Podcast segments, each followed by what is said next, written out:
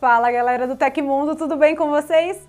Eu sou a Joy Macedo e hoje o programa vai abordar a nova parcela do auxílio emergencial, o novo beta do Android 12 e as operadoras de internet bloqueando o acesso ao The Pirate Bay. Agora já deixa aquele like da confiança e se você não é inscrito no canal ainda, ajuda aqui o Tecmundo e se inscreve aí, vai! Bora para as notícias!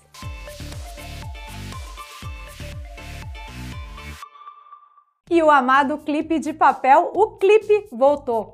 A Microsoft oficializou a volta do famoso clipe como um emoji 3D.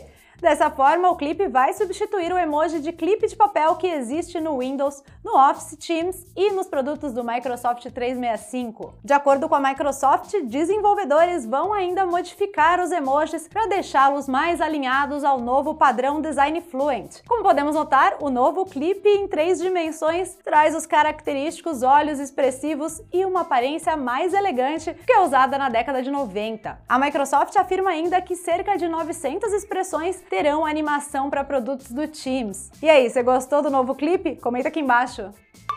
O Google finalmente trouxe ao Android um recurso que era pedido pela comunidade há anos e inicialmente foi tido como inviável pela própria empresa a possibilidade nativa de capturas de tela com rolagem, salvando o conteúdo de páginas e documentos mais longos. O recurso apareceu no Beta 3 do Android 12, que começou a ser liberado desde ontem para os usuários. Originalmente, a função estava prevista para o Android 11, mas não chegou à versão final. Segundo o site Android Police, a novidade pode ser ativada ao tocar no botão Capture More, que aparece no canto inferior direito no momento em que você dá o comando para fazer a captura de tela. Ao selecioná-lo, você pode expandir a área que será salva para baixo, cobrindo todo o conteúdo de um site, aplicativo, menu ou documento. Com o tempo, fabricantes perceberam a demanda de uso da função e começaram a oferecer o recurso a partir de modificações próprias, mas sem a ajuda da Google. Essa novidade está em desenvolvimento ao menos desde 2019.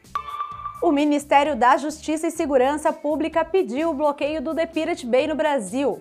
O site está entre os serviços que foram retirados do ar na última semana, como parte da Operação 404, que trabalha para conter os efeitos da pirataria digital. A operação mirou 334 sites e 94 aplicativos que ofereciam streaming de canais de TV ou permitiam o download ilegal de conteúdos audiovisuais, além de páginas e perfis em redes sociais que operavam na divulgação e venda desses produtos. O principal crime investigado é a violação de direito autoral.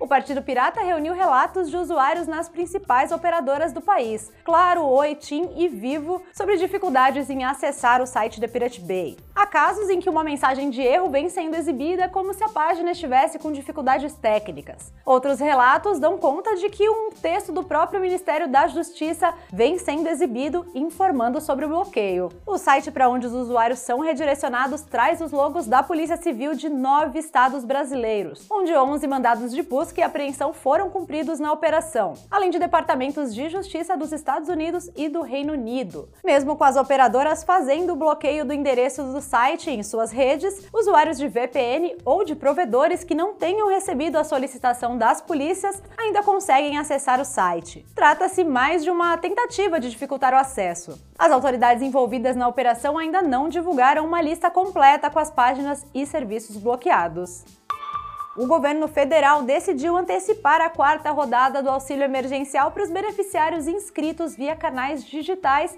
e também do cadastro único. Com a mudança, o início dos pagamentos, que estava previsto para o dia 23 de julho, vai começar já no próximo sábado, dia 17. Como nas outras vezes, os primeiros a receberem serão os nascidos em janeiro. O calendário com as novas datas foi divulgado no Diário Oficial da União hoje. As três primeiras parcelas também foram antecipadas. O valor pode ser movido por meio do aplicativo Caixa Tem e os usuários podem pagar contas domésticas, boletos ou compras em lojas virtuais usando o cartão de débito virtual ou QR Code. Os trabalhadores poderão sacar o valor em agências da Caixa que funcionam das 8 às 13 horas ou em lotéricas. Para tirar dúvidas sobre o pagamento, basta ligar na central 111 da Caixa, que atende de segunda a domingo ou consultar pelo site.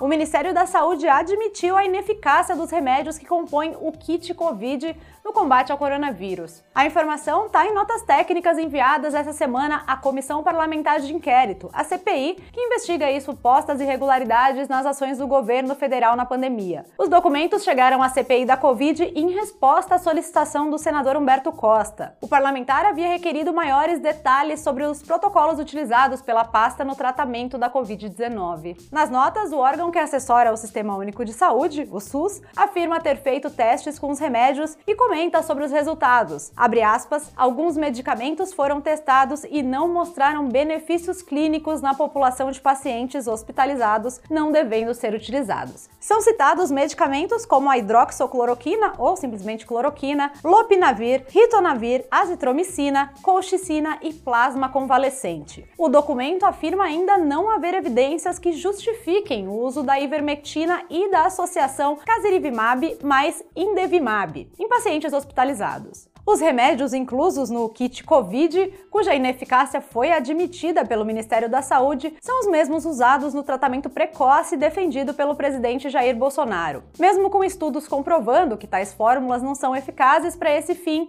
diversos apoiadores do governo defendem a sua utilização. Além da compra de remédios sem eficácia para a Covid-19, a CPI também está investigando a existência de um gabinete paralelo influenciando as medidas tomadas pelo governo na pandemia. E aconteceu na história da tecnologia. No dia 15 de julho de 1983, a Nintendo lançou seu sistema Famicom, uma abreviação de Family Computer, lá no Japão. O Famicom foi ligeiramente modificado com um sistema de proteção contra cópia, um chassi redesenhado, um mecanismo de cartucho de carregamento frontal e lançado na América do Norte apenas dois anos depois, como o NES. O sistema Famicom NES se tornaria um dos sistemas de jogos mais influentes já produzidos.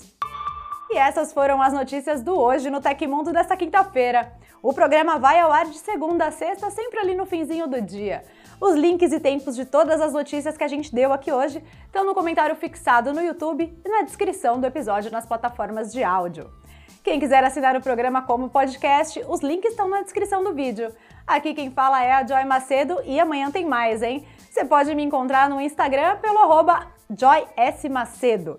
Espero que vocês continuem seguindo as recomendações da Organização Mundial de Saúde. Um beijo e até a próxima. Tchau, tchau!